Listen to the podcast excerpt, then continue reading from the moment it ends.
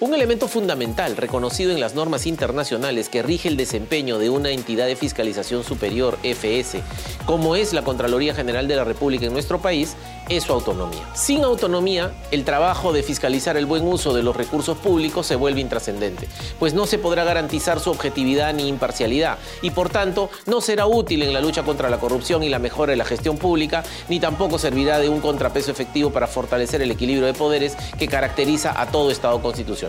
Este concepto de autonomía, podemos decir, tiene por lo menos dos dimensiones sustantivas una constitucional y legal y la otra institucional y operativa. La primera permite que la FS cuente con un blindaje al más alto nivel que impida que otros estamentos del Estado se entrometan en sus funciones. En tanto que la segunda hace posible que su misión y actividades sean desarrolladas como la propia FS lo considera pertinente dentro del marco legal vigente. Esta dimensión constitucional y legal debe reforzarse necesariamente con una real autonomía institucional y operativa. Esta última se concentra por un lado en fortalecer la independencia de su titular y cómo es elegido y por el otro en cómo se financian las operaciones de la organización. Ahora bien, el Contralor puede ser independiente, pero si la institución carece de una autonomía económica, será poco lo que pueda hacer para el cumplimiento de su misión en beneficio de toda la ciudadanía. Al respecto, en nuestro país, la determinación del presupuesto de la Contraloría es una competencia constitucional del Congreso de la República. Ante ello, de lo que se trata más bien es que la composición de su presupuesto institucional dependa cada vez menos de los recursos que administra directamente el Ministerio de Economía y Finanzas.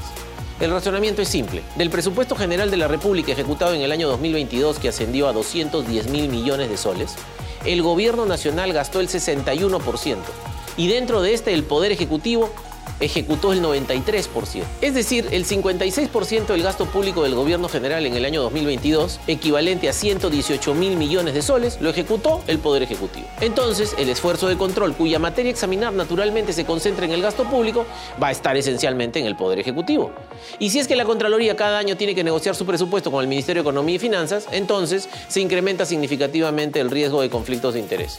Ello debilita la autonomía efectiva de la FS. Por ello, un de la reforma estructural del control gubernamental que se inició en el año 2018 ha sido cambiar progresivamente la composición del financiamiento del presupuesto de la Contraloría. En el año 2017, el 98% del gasto del pliego 19 Contraloría General de la República provenía de los recursos ordinarios.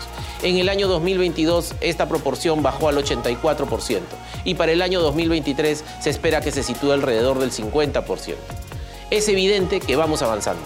No solo generando más y mejores servicios de control gubernamental a nivel nacional, alcanzando una cobertura territorial solo antes soñada, sino que a la par se viene consolidando la autonomía e independencia del máximo órgano de control en el Perú. Ese es nuestro reto.